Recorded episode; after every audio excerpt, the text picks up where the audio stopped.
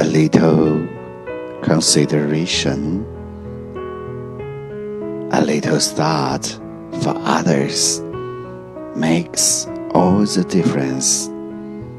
一点点体贴，一点点为他人着想，都是一切与众不同。